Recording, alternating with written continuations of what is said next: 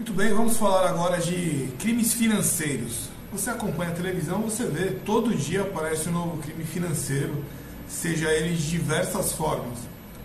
Uh, acredito que a gente pode começar aqui pela Lei 7492, de 16 de junho de 86. Ela é a lei do, do colarinho branco. Ele é focado mais em instituições financeiras, mas também pode alcançar ali a pessoa física, né?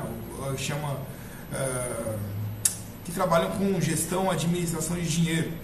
Tem que tomar muito cuidado. A gente vê hoje no YouTube muita gente se coloca como especialista em investimento e você pode sanar essa dúvida através de verificar ali, através dos órgãos uh, normativos e regulatórios, por exemplo, a CVM, a Ambima, se de fato são. Então, antes de seguir ali o seu guru do mercado financeiro, verifique lá se ele está no mínimo cadastrado nesses órgãos.